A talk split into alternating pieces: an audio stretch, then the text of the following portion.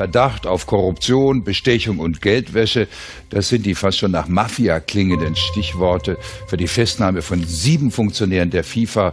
Dass es schon der Fall war, dass man auch sagen kann, äh, dass da eigentlich eine kriminelle Vereinigung da uns zusammengesessen hat und entschieden hat. Aber Blatters Ding war halt nicht Geld. Das hat er natürlich auch zu Genüge bekommen und gehabt. Aber sein Ding war Macht. Ja, es ist dann nicht immer nur der, der Briefumschlag, der unter der Hoteltür geschoben wird. Also wenn Blatter das in Auftrag gegeben ist, dann ist es völlig klar, dass dieser Garcia-Report eigentlich das ergeben sollte, was Blatter wollte. Am Morgen erklärte die Ethikkommission des Weltfußballverbandes die Vorwürfe in einem Untersuchungsbericht für unbegründet. Das ist zumindest nach dem unserem heutigen Wissen der größte Korruptionsskandal, der innerhalb der FIFA und bei der Vergabe einer WM stattgefunden hat. Beyond Qatar. Die Geschichte hinter der Skandal-WM. Eine Produktion der Podcastbude. Wie konnte es eigentlich passieren, dass Katar die WM bekommen konnte? Es sprach doch eigentlich alles gegen sie.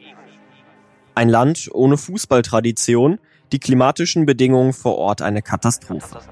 Dann auch noch eine Bewerbung, die der Konkurrenz aus den USA zum Beispiel meilenweit hinterherhechelte. Wie konnte all das geschehen? Was sicherlich eine Rolle gespielt hat, politische Strukturen und Geld. Einen Teil davon haben wir euch ja schon erklären können. Mit den politischen Strukturen haben wir uns ja schon beschäftigt. Hört dazu unbedingt unsere zweite Folge. Bleibt noch das Geld. Wie es genutzt wurde, um sich Stimmen zu erkaufen. Also Korruption. Die stand bei der FIFA jahrelang an der Tagesordnung.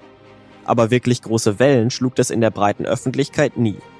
Das änderte sich nach den WM-Vergaben an Russland und Katar. Es kam ein Stein ins Rollen, der verdammt schnell an Tempo aufnahm. Es geht um Machtstrukturen, Rachefeldzüge und politische Einflussnahme. Ich bin Moritz Knorr und ihr hört Beyond Katar. Die Geschichte hinter der Skandal-WM, produziert von der Podcastbude.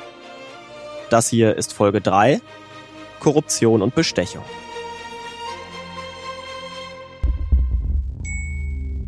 Bevor wir richtig starten, nochmal ein paar kurze Hinweise für euch. Wie schon in der letzten Folge habe ich einige O-Töne aus der Dokumentation Die FIFA-Familie. Den Link dazu findet ihr in den Show Notes. Dort sind auch Links zu unserem Instagram und Twitter. Dort könnt ihr uns gerne folgen, um noch mehr Infos rund um die WM zu bekommen. Und zum Schluss, abonniert und bewertet doch bitte diesen Podcast, wenn er euch gefallen hat. Wenn wir über den großen Korruptionsskandal im Zuge der WM-Vergabe an Katar sprechen, gibt es zwei Vorgänge, die besonders wichtig sind. Wahrscheinlich sogar entscheidend dafür, dass Katar am Ende den Zuschlag für das Turnier bekam. Ein gekaufter Kongress und ein schicksalhaftes Dinner.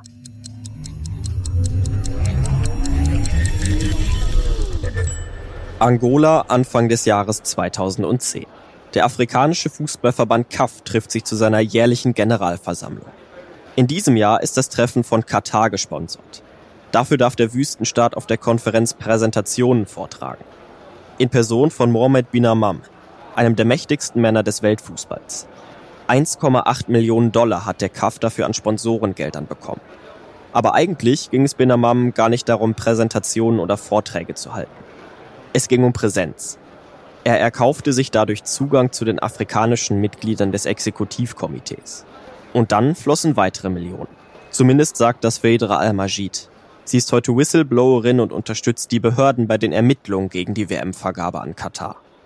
There were three of the FIFA Exco members. Es waren noch drei Stimmen der Exco-Mitglieder zu holen. Bin Hammam nahm an dieser Versammlung teil, obwohl er keinen Bezug zum afrikanischen Verband hatte. Einer aus Bin Hammams Entourage war Amadou Diallo. Er hatte auch für die Bewerbung gearbeitet.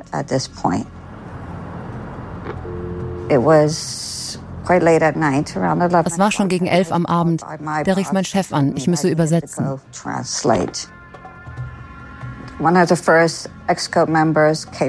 Das erste Exco-Mitglied kam in den Raum. Es war dann Diallo, der ihm eine Million Dollar bot. Dann gab es nur ein Lachen. Eine Million, das ist alles? Diallo sagte dann, na gut, 1,5 Millionen.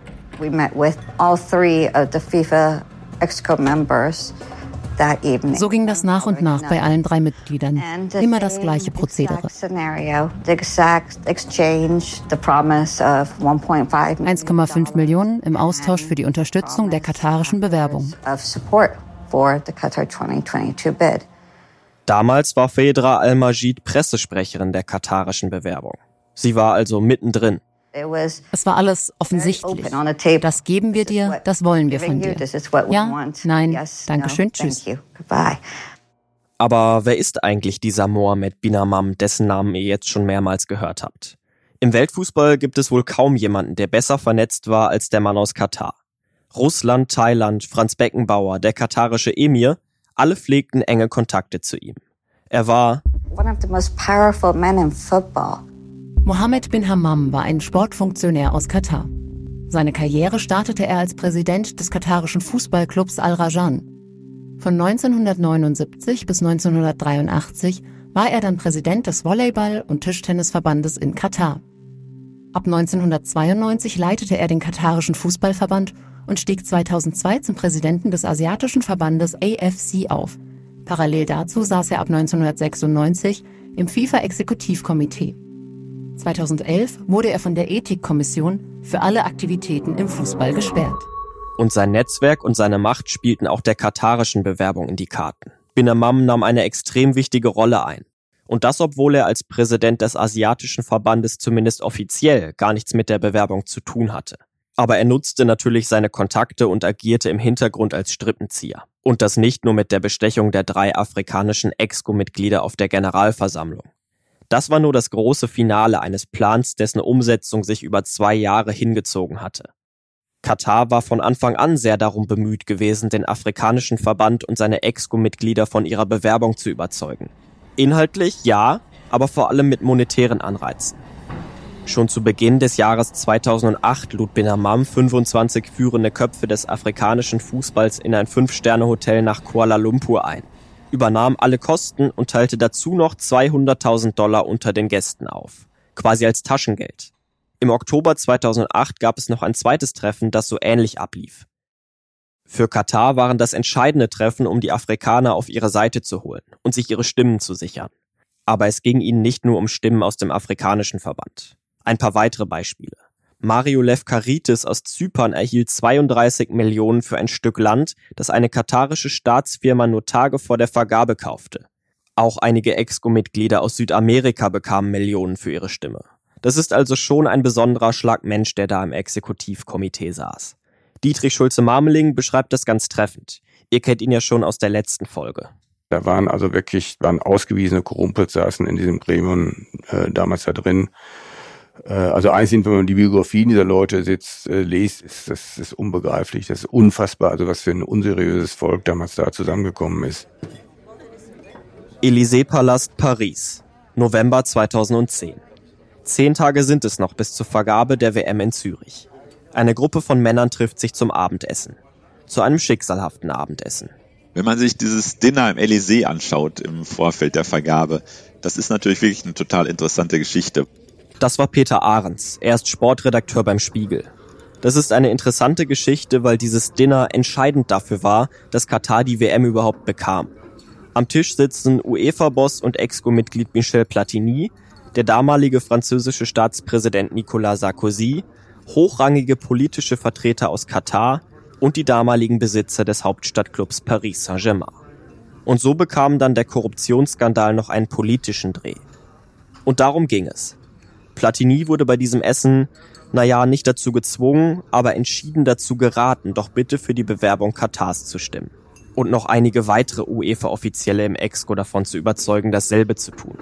Eigentlich standen die europäischen Vertreter nämlich geschlossen hinter der Bewerbung der USA. Und es heißt ja, dass Platini seine Stimme abgegeben hat, dann zugunsten von Katar auf Druck quasi von Sarkozy, dass er sich eigentlich ursprünglich anders entscheiden wollte. Es soll um ein riesiges Gesamtpaket gegangen sein. Dieses Dinner hat dafür entschieden, oder so heißt es, und ich glaube, man kann fest davon ausgehen, dass es so war, dass zum Beispiel Katar der Sponsor von PSG, von Paris Saint-Germain wurde bis heute und überhaupt, dass PSG dann überhaupt so eine Rolle im Weltfußball spielen kann, geht auf dieses Dinner zurück.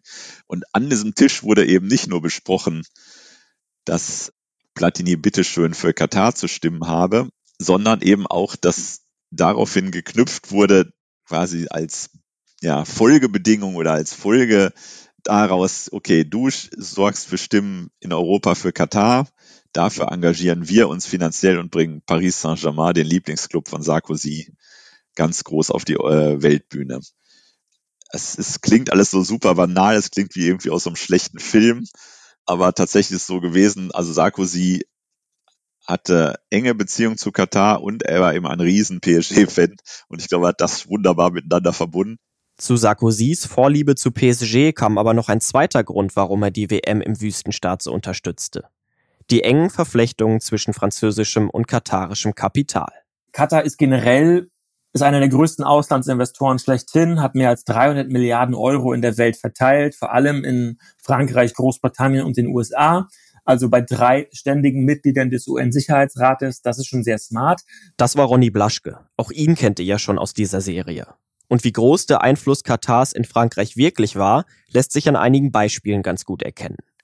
Der Staatsfonds Qatar Investment Authority war unter anderem Großaktionär beim Baukonzern Vinci, beim Ölkonzern Total, beim Raum- und Luftfahrtkonzern Airbus Group und beim Sportrechtekonzern Lagardère. Und auch an einigen der wichtigsten Medienkonzerne des Landes hatten die Kataris Anteile oder strategische Kooperationen. Insofern gab es auch von der Politik ein Interesse eben an guten Beziehungen zu Katar. Der Publizist Werner Rügemer fasst das Ganze in einer seiner Veröffentlichungen auch nochmal ganz gut zusammen. Platini nahm den wohl unausgesprochenen, aber deutlichen Wunsch mit, sich in seiner Funktion bei der FIFA für die Vergabe an Katar einzusetzen. Der UEFA-Boss stimmte bei der Wahl letztendlich also für Katar. Und seine Familie profitierte offenbar auch noch von seinem Sinneswandel. Denn sein Sohn Laurent Platini bekam kurz darauf einen lukrativen Managerjob als Europachef von Qatar Sports Investment, einer Tochtergesellschaft des katarischen Staatsfonds. Ein Schelm, der Böses dabei denkt. Und Qatar Sports Investment ist eine Firma, an die PSG nur Monate nachdem Katar zum Austragungsland gekürt worden war, verkauft wurde. Platini glücklich, Sarkozy glücklich, Katar glücklich. Ach ja, die FIFA und die Korruption. Eine Verbindung fast so alt wie der Weltverband selbst. Zumindest steht mit ziemlicher Sicherheit fest, dass seit 1998 wohl keine WM-Endrunde mehr ohne Schmiergelder vergeben worden ist.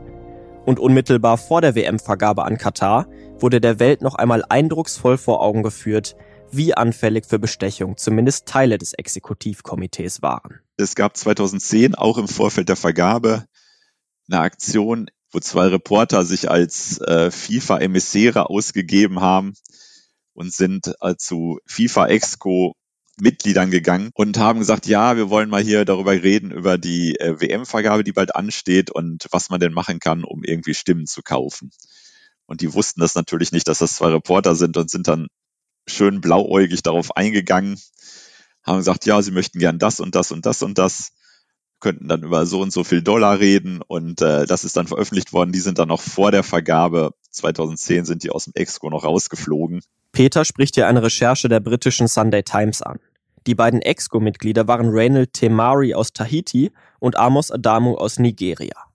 Adamu forderte im Gegensatz für seine Stimme 800.000 Dollar für vier Kunstrasenplätze, Temari drei Millionen neuseeländische Dollar für eine Fußballakademie. Die beiden sind aber mittlerweile fast in Vergessenheit geraten, weil sie dann doch eher kleine Fische waren und an der eigentlichen Abstimmung, also dem eigentlichen Skandal, später gar nicht mehr beteiligt waren.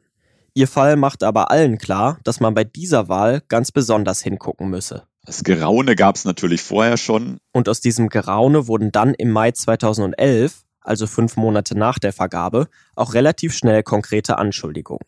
Gegen Jack Warner, Ricardo Teixeira und Issa Hayatu. Jack Warner war Vizepräsident der FIFA, Teixeira der mächtige Präsident des südamerikanischen Verbandes und der Schwiegersohn von Joao Havelange, dem Vorgänger von Sepp Blatter als FIFA-Präsident und Hayatu, der stand dem afrikanischen Verband vor. Alle drei sollen Millionenbeträge für ihre Stimme bekommen haben. So lauteten zumindest die Vorwürfe, die bei einer parlamentarischen Anhörung in England gegen die drei erhoben wurden. Von unter anderem Lord David Treesman. Es braucht natürlich dann, ne, so dieser alte Werbeslogan, es braucht immer jemanden, der die Wahrheit ausspricht. Äh, und das war in dem Fall dann Treesman als prominentes Gesicht. Baron David Maxim Treesman ist ein britischer Politiker der Labour Party. Seit 2004 ist er Mitglied auf Lebenszeit im House of Lords. Von 2008 bis zu seinem Rücktritt im Mai 2010 war er Präsident des englischen Fußballverbandes FA. Außerdem war er federführend bei der letztlich gescheiterten Bewerbung Englands für die WM 2018. Und im Mai 2011 erhob Treisman dann vor einem britischen Parlamentarausschuss offiziell seine Vorwürfe gegen die hohen FIFA-Funktionäre, sprach dabei erstmals offen über deren angebliche Bestechlichkeit. Inoffiziell und im vermeintlich privaten Rahmen hatte Treisman das aber schon ein Jahr zuvor getan. Und das kostete ihn sein Präsidentenamt im englischen Fußballverband. Er hatte damals beim Kaffeetrinken seiner damaligen Ex äh, Melissa Jacobs erzählt, dass bei der WM 2010 Schiedsrichter wohl bestochen worden seien oder dass es Absprachen gegeben habe, dass die Schiedsrichter die Spanier besonders bevorzugen und die Russen sollen da auch noch mit im Spiel gewesen sein. Das hat er mal so locker ausgeplaudert und hat da auch schon so erstmals Andeutungen gemacht, dass ja auch bei der Bewerbung einiges krumm laufen würde, dass da auch schon im Vorhinein äh, Allianzen sich bilden und sein Pech war halt, dass diese Melissa Jacobs ein Mikro unter der Bluse hatte und dann als nächstes das für 100.000 Pfund verkauft hat, die Geschichte, und er dann einen Tag später schon zurücktreten musste. Genauer gesagt, die Mail on Sunday war es, die die ganze Geschichte dann an die Öffentlichkeit brachte. Und Treisman somit letztlich irgendwie auch zum Aufklärer wider Willen machte. Denn die ganze Story kam ja nur durch das fiese Spiel der Ex-Geliebten an die Öffentlichkeit, die ihn einfach austrickste, um an Informationen zu kommen, die sie zu Geld machen wollte. Man darf sich diesen Lord Treesman wahrscheinlich nicht so als weißen Ritter, der mit dem Schwert der Wahrheit durch die Gegend läuft, vorstellen. Treesman wurde also durch die Umstände gezwungen, die ganze Affäre ins Rollen zu bringen. Aber vielleicht kam es ihm trotzdem nicht ganz ungelegen. Denn er war ja lange hauptverantwortlich für die englische Bewerbung für 2018, die ja letztlich scheiterte. Und jetzt hat er einen Grund für das Scheitern gefunden. Und dazu kommt natürlich noch, dass es natürlich auch eine öffentliche Stimmung gab, die also ich will nicht sagen, so eine süße Rache befördert, aber schon sagt so, jetzt äh, sind wir so frustriert und so, jetzt zeigen wir denen, wieso treten wir ihnen wenigstens den Rasen kaputt, so ungefähr, wenn wir hier schon verlieren. Also insofern ähm, konnte er natürlich auch auf eine Stimmung zurückgreifen in England, die aus diesem gespeist, aus dieser Niederlage bei der Vergabe da auf äh, fruchtbaren Boden stieß. Es war ein kleiner Schritt für Treesman, aber ein großer für die Aufklärung dann konnte man eben auch nicht mehr zurück. Dann hatte es diese Stufe vom Geraune in äh, jetzt konkrete Aussagen natürlich erreicht. Und die Enthüllungen von Treesman zogen jetzt einen ganzen Rattenschwanz nach sich. Sie setzten die FIFA unter Druck und das zu einem denkbar schlechten Zeitpunkt. Denn die ganze Geschichte kam ans Licht drei Wochen vor der Präsidentschaftswahl. Amtsinhaber Sepp Blatter, der sich natürlich zur Wiederwahl stellte, versprach, alles bis zum Wahltag aufgeklärt zu haben und so übernahm die Ethikkommission die Ermittlungen und konzentrierte sich dabei schnell auf niemand Geringeren als Mohammed bin Hammam. Und dass der in den Fokus geriet, dürfte Blatter ziemlich gelegen gekommen sein. Denn bin Hammam wollte 2011 eigentlich unbedingt FIFA-Präsident werden, hatte sich zum Gegenkandidaten aufstellen lassen. Blatter und bin Hammam auf einmal Rivalen und Gegner. Das war lange Zeit anders. Er war halt einer der engsten Gefolgsleute von Blatter viele Jahre. Er hat Stimmen besorgt für Blatter, dass er 98 überhaupt FIFA-Präsident werden konnte, dass er 2002 die erste Wiederwahl überstanden hat, als er einen Gegenkandidaten Hayatu aus Afrika hatte. Der Emir von Katar hatte Blatter so ein Privatjet zur Verfügung gestellt und da sind die beiden Binamam und Blatter dann durch die Welt gejettet nach Afrika, durch Asien und haben dann entsprechend die Wahlmänner bearbeitet, dass Blatter auch wieder gewählt und wiedergewählt wird. Das war ja gerade bei der ersten Wahl 98 eine ziemliche Überraschung, weil Leonard Johansen, der damalige UEFA-Präsident, eigentlich der klare Favorit war auf diesen FIFA-Job und Blatter ihn dann durch diese Hinterzimmerspielchen und durch dieses, ähm, ja, durch den einen oder anderen Geldkoffer, wo man wovon ausgehen kann, auch davon überzeugt hat, dass er derjenige sein muss. Und da war Bin Hammam der eifrigste Helfer, muss man sagen. Er war bei Blatters vielen Wiederwahlen der erfolgreiche Strippenzieher im Hintergrund. Die beiden waren quasi Best Buddies. Aber wie konnte es dann zum Bruch kommen?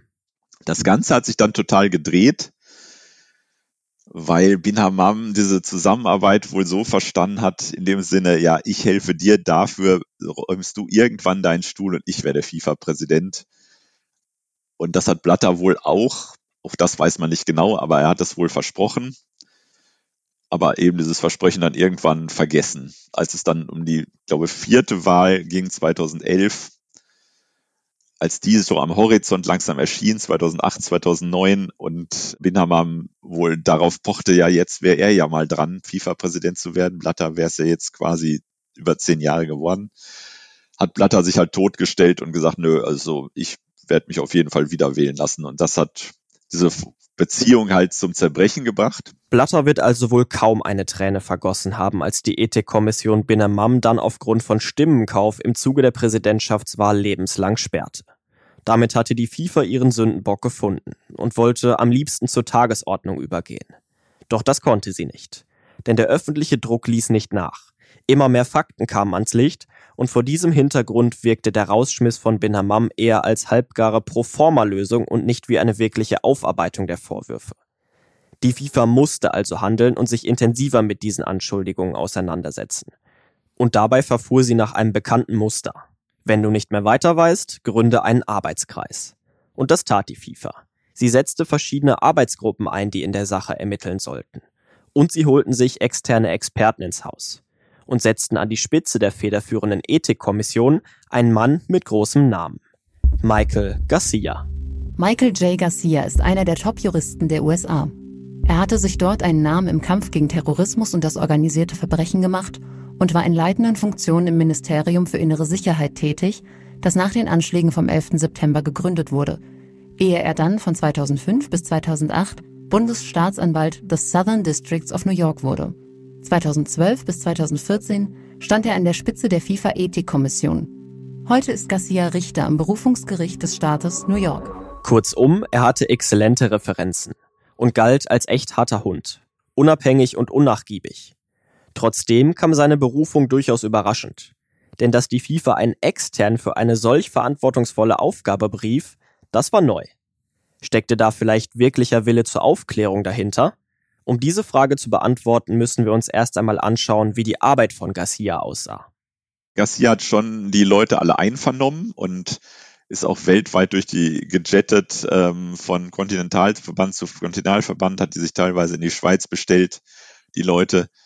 Aber tatsächlich ist er, also ich will nicht sagen, auf eine Mauer des Schweigens gestoßen, also so eine Omerta, äh, wie es auch bei Cosa Nostra da Mafia üblich ist. Aber die Leute haben einfach nicht das erzählt, was sie erzählen müssen, weil sie einfach nicht dazu gezwungen werden konnten. Woran lag das denn, dass die ganzen Protagonisten, dass die nicht aussagen mussten? Welche Steine wurden Garcia bei diesen Ermittlungen in den Weg gelegt? Wieso war es für ihn nicht einfach wie eine wirklich, äh, ja, äh, eine strafrechtliche Verfolgung?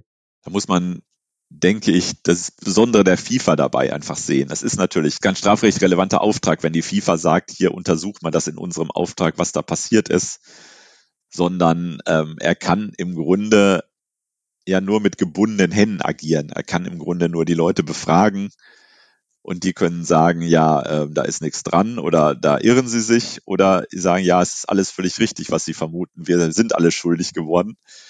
Und da sind einfach die Selbsterhaltungskräfte dieser Leute dermaßen ausgeprägt, dass sie natürlich nicht sagen, ohne Not, ja, lieber Michael Garcia, schön, dass du hier bist. Ich wollte endlich mal auspacken, was ich alles an Schweinereien gemacht habe. Sondern die haben natürlich darauf vertraut, auf das Wissen und auf die Struktur der FIFA. Sie haben halt das gesagt, ich erinnere mich nicht oder ähm, das hat, ist so und so alles in Ordnung gewesen. Wir haben uns darüber unterhalten, aber es ist kein Geld geflossen. Und Sepp Blatter hat sicherlich keinen Einfluss ausgeübt ja, die haben dem wahrscheinlich einfach dreist ins Gesicht gelogen, muss man sagen. Etwas mehr als zwei Jahre dauerten die Untersuchungen von Michael Garcia. Im September 2014 übergab er seinen Untersuchungsbericht an die FIFA, beziehungsweise an die rechtsprechende Kammer, die seine Arbeit zu bewerten hatte. Der Report wurde dann am 13. November veröffentlicht. Allerdings nicht komplett. Also statt knapp 400 Seiten Originalversion nur 42 Seiten Zusammenfassung erstellt von Hans-Joachim Eckert, dem Vorsitzenden der rechtsprechenden Kammer. Und der kam in dieser Kurzfassung zu folgendem Urteil. Es gibt keine Belege für Stimmenkauf. Ähm, es gibt keine Belege dafür, dass Sepp Blatter in irgendeiner Form involviert ist. Es gibt halt ein paar unschöne Dinge, dass da auch mal versucht wurde, was zu unternehmen, aber dass letztlich die Entscheidung durch Bestechung zustande gekommen ist, dafür gibt es keinen Beleg. Das war ja im Grunde das Ergebnis der Kurzversion. Hier ist das erste deutsche Fernsehen mit der Tagesschau.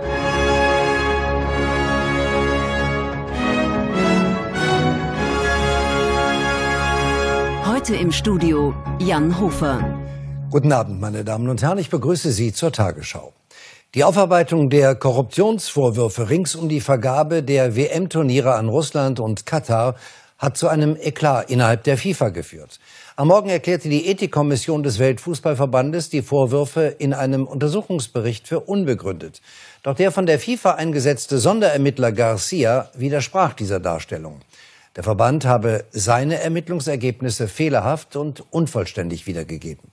Garcia widersprach nicht nur, er schäumte regelrecht vor Wut. Und er warf Eckert, Zitat, unvollständige und falsche Darstellungen der Fakten vor. Und letztlich falsche Schlussfolgerungen. Das ist meiner Meinung nach ein sehr umfassender, detaillierter Bericht. Je mehr davon öffentlich ist und je mehr die Menschen sehen können, was passiert ist, desto besser kann der Verband diese Probleme angehen und weitermachen. In diesem Punkt hat Garcia theoretisch recht. Die Frage ist aber, wollte die FIFA das überhaupt? Also Probleme angehen und dabei riskieren, dass die ganzen Strukturen, die sich im Weltverband über Jahrzehnte ausgebildet hatten, die ganzen Machtstrukturen am Ende hätten in Frage gestellt werden müssen. Das wirklich zu glauben, das finde ich schon ziemlich blauäugig. Ich denke, dass Michael Garcia in diesen Report schon mit den besten Absichten reingegangen ist und ähm, vielleicht auch unterschätzt hat, was die FIFA für ein Laden ist, dass das wirklich ein Verband ist, an dem sich noch ganz andere schon die Zähne ausgebissen haben, dass man das nicht vergleichen kann mit irgendwelchen Clans oder mafiösen Strukturen. Ähm, das ist so verwoben, das ist so über die Jahrzehnte gewachsen, das ist so ein Machtnetzwerk gewesen, dass man sich da nur drin verstricken konnte. Und ich glaube, dass Garcia um Aufklärung bemüht war, aber wie es dann gelaufen ist, ist er einfach von Anfang an vor Wände gerannt. Auch ein Grund dafür, weshalb Garcia dann im Dezember frustriert von seinem Posten als Chef der Ethikkommission zurücktrat. Jetzt können wir übrigens auch unsere Eingangsfrage beantworten. Steckte hinter dem Garcia-Report wirklicher Wille zur Aufklärung von Seiten der FIFA oder etwas anderes? Und da sollten wir auch mal genauer auf Sepp Blatter gucken, den FIFA-Chef. Der war nämlich vom Anfang der Untersuchung bis zu ihrem Ende merkwürdig gut weggekommen. Also wenn Blatter das in Auftrag gegeben ist, dann ist es völlig klar, dass dieser Garcia-Report eigentlich das ergeben sollte, was Blatter wollte. Und er hat es wieder hinbekommen. Es war genauso. Er bekam es dahin, auf welche Art auch immer, also wirklich auch Ermittler, die ihn vorher einen untadeligen Ruf hatten, so weich zu kochen, dass am Ende er wieder als das große Unschuldslamm dastand, alle anderen ähm, als schuldig waren. Also es geht ja nicht nur um Garcia, es gab ja zum Beispiel auch diesen Ethikkommissionschef Eckert, der Staatsanwalt war aus München, der auch diesen Garcia-Report dann anschließend zu bewerten hatte, der auch als grandioser Ermittler galt, als jemand, der gegen mafiöse Strukturen in München vorgegangen ist, der sich Meriten erworben hat.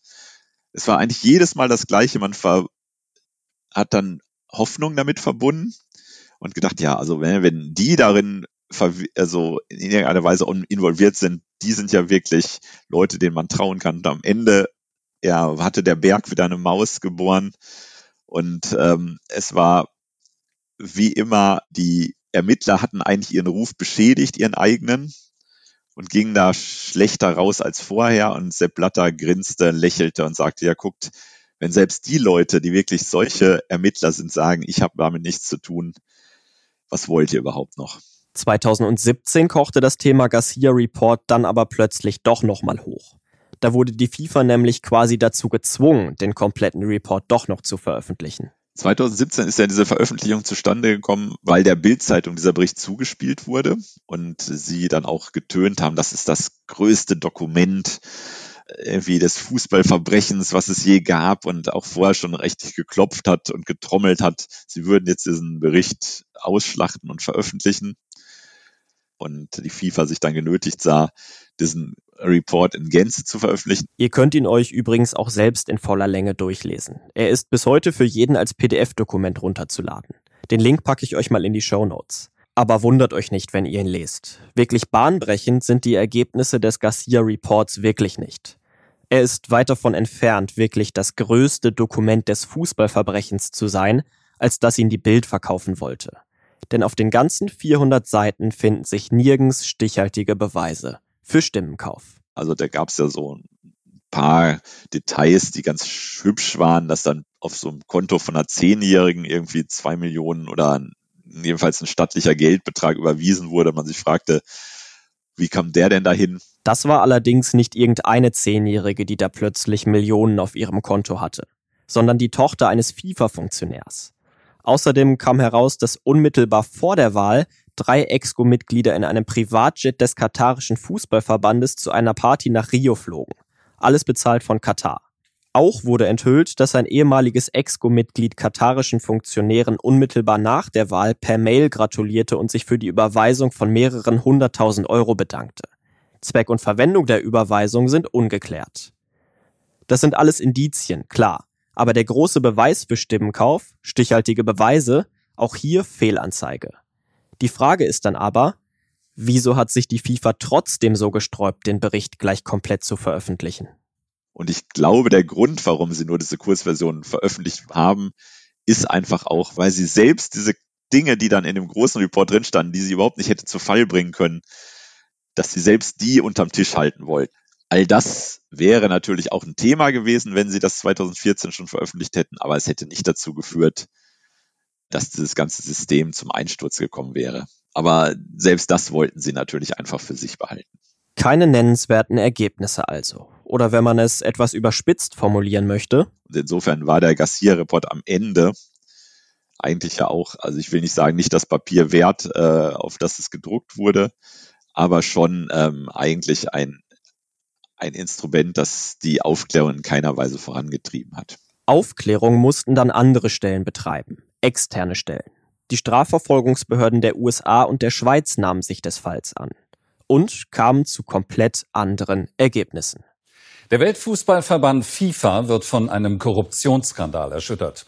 Auf Antrag der US-Justiz nahmen Schweizer Ermittler sieben aktuelle und ehemalige Spitzenfunktionäre fest, unter ihnen auch zwei Stellvertreter von Verbandspräsident Blatter. Die Strafverfolgungsbehörden aus den USA und der Schweiz, das FBI und die Bundesanwaltschaft kamen zu einem komplett anderen Ergebnis, erhoben Anklage um Anklage und brachten das Blatter-Imperium nach und nach zum Einsturz. Und das führte am Ende sogar zu einer riesigen Umstrukturierung innerhalb des Weltverbandes. Aber erstmal von vorne. Einen großen Anteil am Erfolg der Ermittlungsbehörden hatte ein Mann, der eigentlich auf der anderen Seite stand, der selbst Teil des Exekutivkomitees war. Chuck Blazer. Chuck Blazer war US-amerikanischer Fußballfunktionär. Zunächst beim US-Verband und von 1990 bis 2011 Generalsekretär des nord- und mittelamerikanischen Verbandes CONCACAF und hatte zusammen mit dem karibischen Funktionär Jack Warner dessen Geschicke geführt. Von 1996 bis 2013 war Blazer auch Mitglied des FIFA-Exekutivkomitees. Im Juli 2017 verstarb Blazer im Alter von 72 Jahren. Mr. 10 Prozent wurde er genannt, deswegen, weil er immer die Hand aufgehalten hat und wenn es irgendeinen Deal gab, dass 10 Prozent bei ihm gelandet sind. Für das FBI war er vielleicht der Glücksgriff, denn als Exco-Mitglied konnte er Beweise aus erster Hand liefern. So ein Chuck Blazer spielte dann ja eben, eben auch eine große Rolle, weil sich dann als Whistleblower zur Verfügung gestellt hat und quasi mitgeholfen hat, dass dieser ganze Laden auseinandergeflogen ist. Aber wie hat das FBI das geschafft? Wir haben ja eben schon gehört, dass die Exco-Mitglieder zum Beispiel bei Garcia genau wussten, dass jeder von ihnen schweigen wird. Wieso packte Blazer also aus? Nun ja, ihm fiel ganz einfach sein extravaganter Lebensstil auf die Füße. Chuck Blazer war eine barocke Figur, muss man sagen. Also er lebt ja nicht mehr, ist schon vor einer ganzen Weile gestorben. Also durch seine Leibesfülle schon absolut auffallend. Der ähm, musste so extra Luxuslimousinen äh, mussten ihm zur Verfügung gestellt werden, die sein äh, Gewicht tragen konnten. Die wurden dafür extra von der FIFA äh, bereitgestellt. Und äh, irgendwann war es dann auch so weit, dass er sich kaum noch bewegen konnte. Auch in der Times stand mal so ein Zitat, dass er so von Gelage zu Gelage mit dem Rollstuhl gefahren wurde, um einfach so von einem guten Buffet zum nächsten zu kommen. Der hatte zwei Apartments im Trump Tower. Ich glaube, eine für sich, ich glaube 18.000 Dollar im Monat und dann ein Apartment nur für seine Katzen für 6.000 Dollar im Monat. Ähm, ja, das sagt er schon wie abgehoben und dekadent einfach auch diese ganze Kaste geworden ist. Mit den Steuern nahm er es dann aber nicht so genau, hatte über Jahre seine Einkünfte nicht richtig angegeben, hatte Millionen an Steuerschulden aufgetürmt, was die Ermittler dann für sich nutzten. Seine damalige Freundin Mary Lynn Blanks erinnert sich noch ganz gut an den Moment, als das FBI ihn damit konfrontierte. Wir kamen aus dem Trump Tower und hörten eine Stimme hinter uns. Können wir uns unterhalten, Mr. Blazer? Ich wusste, dass etwas nicht stimmte. Niemand nannte ihn Mr. Blazer. Er schaute mich an und sagte, Mary Lynn, geh ins Restaurant. Wir sehen uns später. Sie nahmen ihn mit und handelten den Deal aus. 45 Minuten später kam er zurück und wir haben gegessen. Die Atmosphäre war sehr angespannt. Dann sind wir zurück in den Tower und als wir auf dem Zimmer waren, sagte er, Sie haben mich für Rico. Was meinst du mit Rico? Woher kenne ich das? Ist das nicht so Mafia-Zeug? Wie Al Capone? Du bist ein Verbrecher? Und er sagte nur ja, er ist ein Verbrecher. RICO ist ein amerikanisches Bundesgesetz, ausgeschrieben Racketeer Influenced and Corrupt Organizations Act, die Rechtsgrundlage zur Bekämpfung des organisierten Verbrechens. Blazer war dank RICO in gewisser Weise erpressbar. Entweder er geht wegen seiner Steuerdelikte ins Gefängnis oder er arbeitet mit den Behörden zusammen. Und er entschied sich dann für Letzteres. Ich muss sagen, dass er damals auch schon, dass Chuck Blazer damals schon schwer krank war. Also der hatte Darmkrebs und er auch, ich denke, im, im Endstadium war das fast schon. Äh, ist 72, glaube ich, auch dann bald danach gestorben. Also der hatte auch nichts mehr zu verlieren, muss man sagen. In dem Moment, wo es dir wirklich an den Kragen geht und äh, du vom FBI, das ist ja nicht so ohne, im erpressbar bist und sie dir nur diese Chance des Verrats oder des Gefängnisses offen lassen, da würden, glaube ich, sehr viele Menschen und gerade Menschen, die ja für Korruption, die jetzt ja nicht unbedingt für eine Aufrechterhaltung bekannt sind, würden da, glaube ich, einwilligen in so einen Deal. Auf der einen Seite wollte er natürlich genau seinen Arsch retten, weil er steckte da wirklich so tief dann drin, dass klar war, er geht in den Knast wegen der Steuerhinterziehung oder er arbeitet mit den Behörden zusammen. Damit wurde Blazer zum Maulwurf des FBI. Er nahm weiter an FIFA-Meetings teil und traf sich mit seinen Kollegen. Alles wie bisher. Aber Blazer war ab da verkabelt, nahm alle Gespräche auf. Heimlich natürlich, das wusste von seinen Kollegen niemand. Blazer hat das halt eben ja alles als geheime Staatsaktion gemacht. Er hatte so einen Schlüsselanhänger, den hat er auf den Tisch gelegt, da war das Mikro drin versteckt und hat natürlich, wie es seine Art ist, da auch in den feinsten Hotels während der Olympischen Spiele in London 2012 die Leute empfangen und dann die Gespräche mitgeschnitten. Und diese Gespräche dann an das FBI weitergeleitet. Dank dieser Aufzeichnung gelang es den Behörden, ihren Fall entscheidend voranzutreiben, Geldströme zu entwirren und im Mai 2015 zu einem gewaltigen Schlag gegen die FIFA auszuholen. Hier ist das erste deutsche Fernsehen mit den Tagesthemen.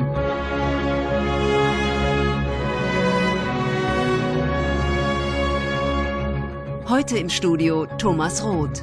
Ihnen einen guten Abend. Aus der Schweiz kam heute früh ein Donnerschlag, der nicht nur die Fußballfans, sondern auch Polizei und Staatsanwaltschaft beschäftigt. Verdacht auf Korruption, Bestechung und Geldwäsche, das sind die fast schon nach Mafia klingenden Stichworte für die Festnahme von sieben Funktionären der FIFA des Weltfußballverbandes heute Morgen in Zürich. Die Ermittlungsarbeit reichte bis weit in die 90er Jahre zurück und brachte ans Licht, was der Garcia Report nicht konnte. Das Echo war weltweit zu hören. Das Resultat der Razzia? Mitglieder des Excos in U-Haft, Durchsuchung der FIFA-Zentrale, Ermittlung gegen zwei Stellvertreter und Vertraute Sepp Blatters. Durchgeführt wurde die Aktion von der Schweizer Polizei auf Bitte der US-amerikanischen Justizbehörden. Die forderten nämlich die Auslieferung der Funktionäre in die USA. Dort verfolgte die damalige Justizministerin Loretta Lynch eine Null-Toleranz-Strategie gegen die Geschäfte der FIFA. Sie sollten für ehrlichen Fußball einstehen, die Integrität der Spiele schützen. Stattdessen haben sie das Fußballgeschäft korrumpiert, um eigenen Interessen zu dienen und sich selbst zu bereichern. Das Justizministerium ist entschlossen, diese Praktiken zu beenden, die Korruption auszurotten und die Täter vor Gericht zu stellen. Und was machte die FIFA? Die wusch ihre Hände zunächst in Unschuld, hieß die Untersuchung angeblich willkommen, so der ehemalige Pressesprecher Walter de Gregorio. Die FIFA begrüßt diesen Prozess und äh, kooperiert äh, voll mit der Bundesanwaltschaft und dann entsprechend auch äh, mit dem äh, Bundesamt für Justiz. Und dann ging der Weltverband sofort wieder zur Tagesordnung über, traf sich zwei Tage nach den Festnahmen zur Präsidentschaftswahl und wählte, ja, richtig vermutet, Sepp Blatter. Den großen Blatter, den bis dato unantastbaren Blatter, der ja mal wieder vermeintlich ungeschoren davongekommen war. Denn betroffen waren ja nur zwei Vertraute von ihm, aber nicht er selbst. Doch dieses Kapitel bekam noch einen überraschenden Turnaround. Und das nicht einmal eine Woche nach Blatters Wiederwahl. FIFA-Präsident Blatter hat am Abend überraschend seinen Rücktritt angekündigt. Der Weltfußballverband benötige eine tiefgreifende Umstrukturierung, sagte der 79-Jährige auf einer kurzfristig einberufenen Pressekonferenz in Zürich. Aber woher sein Sinneswandel? Bei seiner Wiederwahl hatte er doch noch einen selbstbewussten Eindruck hinterlassen, dass es niemand mit ihm aufnehmen könne. Während seiner Amtszeit hatte er zig Skandale überstanden, war kaum ins Fadenkreuz geraten. Aber nun, wie sich in den Tagen nach der Wahl herausstellte, ermittelte das FBI wohl auch gegen ihn. Vorher hat man ihm auch nie irgendwie groß was nachweisen können. Ja, es ist dann nicht immer nur der, der Briefumschlag, der unter der Hoteltür geschoben wird. Blatters Ding war halt nicht Geld. Das hat er natürlich auch zu Genüge bekommen und gehabt. Aber sein Ding war Macht. Und ähm, das hat ihn schon unterschieden, auch von den ganzen Warners und Blazers dieser Welt. Es schien aber nun auch Blatter an den Kragen zu gehen wegen einer Zahlung an den UEFA-Boss Michel Platini aus dem Jahr 2011. Der hatte aus der FIFA-Kasse zwei Millionen Schweizer Franken von Blatter überwiesen bekommen. Angeblich für eine Beratertätigkeit Anfang der 2000er Jahre. Schnell wurde dann aber der Verdacht der Untreue laut. Es soll nicht um eine Beratertätigkeit gegangen sein. Blatter soll mit den zwei Millionen Platinis Unterstützung bei der Präsidentschaftswahl 2011 gekauft haben. Den FIFA-Großsponsoren Coca-Cola, McDonald's, Budweiser und Visa wurde das Ganze zu bunt. Denn der FIFA-Boss war zur personifizierten Korruption im Weltfußball avanciert, schreibt Dietrich Schulze-Marmeling in seinem Buch Boykott Katar. Die Sponsoren fürchteten um ihren Ruf und forderten Blatters Rücktritt. Und er nahm daraufhin auch seinen Hut und wurde von der Ethikkommission nach zähem Ringen für sechs Jahre gesperrt. Sein Nachfolger wurde Gianni Infantino. Sowohl Blatter als auch Platini mussten sich vor dem Schweizer Gericht für diese zwei Millionen verantworten. Das ist noch gar nicht so lange her. Anfang Juli war das. Vielleicht erinnert ihr euch. Und der Prozess endete für beide in einem Freispruch. Es konnte nicht festgestellt werden, dass die Zahlungen von Blatter an Platini unrechtmäßig erfolgt seien. Er hat immer irgendwelche Schlupflöcher gesucht, er hat immer wieder irgendwelche Auswege gefunden.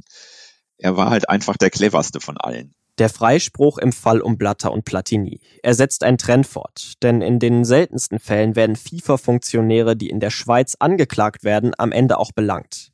In den USA war das anders.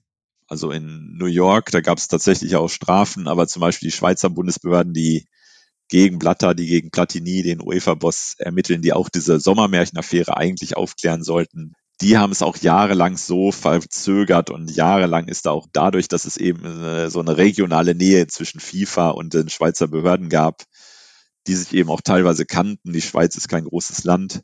Es ist halt jahrelang auch bis zu Verjährungsfristen, da kamen dann einfach auch verschleppt worden und letztlich war es dann das große Hornberger Schießen, muss man sagen. Fassen wir all das, was wir gerade gehört haben, mal zusammen.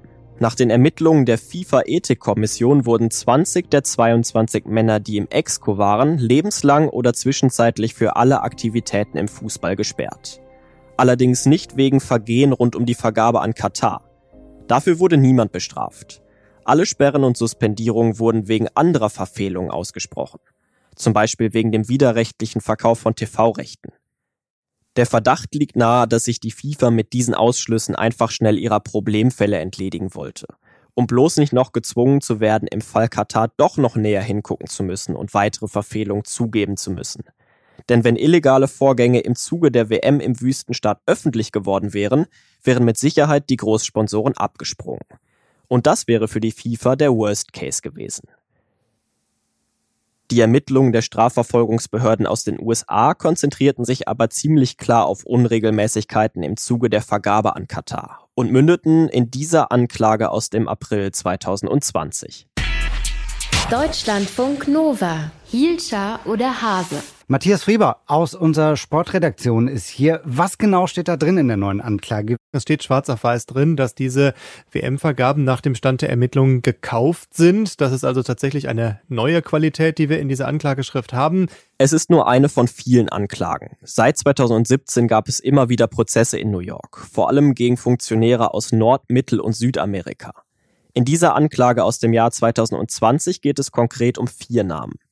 Es wurde Ex-Vizepräsident Jack Warner angeklagt. Der entzog sich den Ermittlern in seiner Heimat Trinidad und Tobago. Auch drei Funktionäre aus Südamerika sollen von Katar bestochen worden sein. Ricardo Tejera, der ist in seiner Heimat nach Brasilien geflüchtet, Julio Grondona und Nicolas Leosch. Die beiden sind bereits verstorben und können nicht mehr belangt werden. Persönliche Konsequenzen, also Fehlanzeige.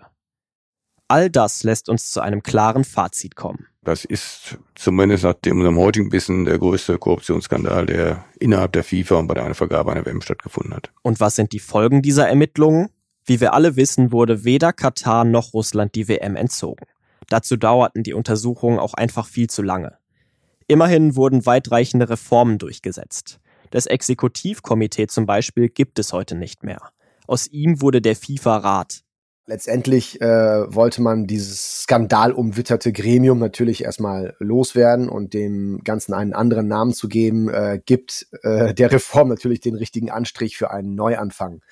was ist da passiert? Also die haben das Gremium im Grunde äh, erstmal vergrößert und ähm, damit sitzen jetzt mehr Vertreter aus den Konföderationen jeweils darin.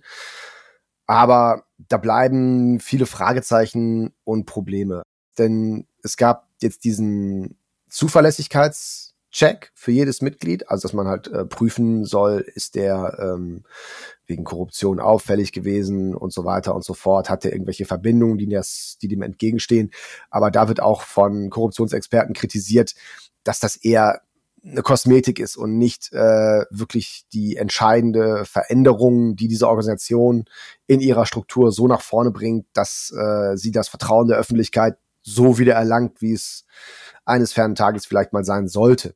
Eine wichtige Änderung ist, es sind nur noch maximal drei Amtszeiten. Also Sepp Blatter war ja sehr lange im Amt. Ähm, für Gianni Infantino rückt nun die letzte mögliche Amtszeit näher, wenn er denn 2000, ich glaube 23 gewählt werden sollte.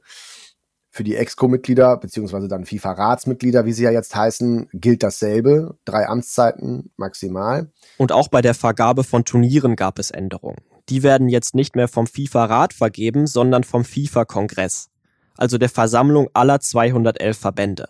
Darüber haben wir in der letzten Folge ja schon gesprochen. Viele Veränderungen also. Aber die FIFA bleibt dann eben doch die FIFA. Die Korruption ist vielleicht nicht mehr das, was im Vordergrund steht, aber dass die FIFA immer noch eine Geldmaschine ist, eine Giermaschine, muss man auch sagen, dass es um Macht geht, dass das alles im Vordergrund steht, das ist nach wie vor so. Das hat sich auch unter Gianni Infantino, dem heutigen Präsidenten, nicht geändert. Die FIFA, eine Giermaschine, die sich ihre Regularien und Traditionen für ihren finanziellen Vorteil so zurechtbiegt, wie sie es gerade braucht. Was nicht passt, wird eben passend gemacht. So wie der Austragungstermin der WM 2022. Der wurde kurzerhand einfach in den Winter geschoben. Klar, wegen der unzumutbaren klimatischen Sommerbedingungen in Katar. Aber das zeigt auch, dass die FIFA das Event um jeden Preis durchboxen wollte. Frei nach Pep Guardiola, Katar oder nix. Die Fußball-Weltmeisterschaft 2022 in Katar soll statt im Sommer in den Monaten November und Dezember ausgetragen werden. Also an den Gedanken kann man sich nur sehr schwer gewöhnen. Dass es in Katar im Sommer bei Durchschnittstemperaturen um die 40 Grad nicht so richtig Spaß macht, Fußball zu spielen, das hätte man sich eigentlich von Anfang an denken können. Das Problem, gerade bei einer WM, wenn es über mehrere Wochen läuft, ist ja nun mal nicht unbedingt das Stadion, sondern ist der ganze Raum drumherum mit den zigtausenden, hunderttausenden, Millionen Menschen, die da rumlaufen, die wahrscheinlich reihenweise umgekippt wären bei den 45 Grad. Und das ist natürlich schon sehr grenzwertig, 45 Grad. Ist definitiv so. Darum wird es also in der nächsten Folge gehen, um die Verlegung der WM vom Sommer in den Winter. Die Fakten waren relativ schnell auf dem Tisch, aber wieso dauerte das alles dann trotzdem mehr als vier Jahre? Eine Antwort darauf gibt's für euch dann ab dem 19. September im Podcatcher eurer Wahl. Und damit ihr die neue Folge auf keinen Fall verpasst, drückt doch jetzt auf Abonnieren und schaltet die Benachrichtigungen ein. Dann werdet ihr sofort informiert, wenn eine neue Episode draußen ist. Beyond Qatar. Die Geschichte hinter der Skandal-WM. Eine Produktion der Podcastbude in Zusammenarbeit mit meinsportpodcast.de. Idee und Moderation Moritz Knorr. Redaktionelle Leitung Malte Asmus. Produktionsleitung Daniel Hanke. Sprecherin Florentina Kivus. Skript Moritz Knorr und Malte Asmus. Redaktion, Interviews und Recherche Moritz Knorr, Anne Berghoff, Andreas Thies und Minel Mesukat. Produktion, Schnitt und Soundbearbeitung Daniel Hanke, Florentina Kivus und Felicitas Chris. Layoutsprecher Daniel Hanke. Distribution und Content Management Andreas Fromm. Kommunikation Anne Berghoff. Executive Producers Robert Vogel und Thomas Wischnewski. Musik Feel the Rush Instrumental von Ivy Maas. Als O-Tongeber waren in dieser Folge Peter Ahrens, Dietrich Schulze-Marmeling, Ronny Blaschke und Khaled Nahar dabei. Dir hat dieser Podcast gefallen? Dann klicke jetzt auf Abonnieren und empfehle ihn weiter. Bleib immer auf dem Laufenden und folge uns bei Twitter, Instagram und Facebook. Mehr Podcasts aus der weiten Welt des Sports findest du auf meinsportpodcast.de. Wie baut man eine harmonische Beziehung zu seinem Hund auf? Puh, gar nicht so leicht. Und deshalb frage ich nach, wie es anderen Hundeeltern gelingt, beziehungsweise wie die daran arbeiten. Bei Iswas Dog reden wir dann drüber. Alle 14 Tage neu mit mir, Malte Asmus und unserer Expertin für eine harmonische Mensch-Hund-Beziehung, Melanie Lippisch. Iswas Dog mit Malte Asmus. Überall, wo es Podcasts gibt.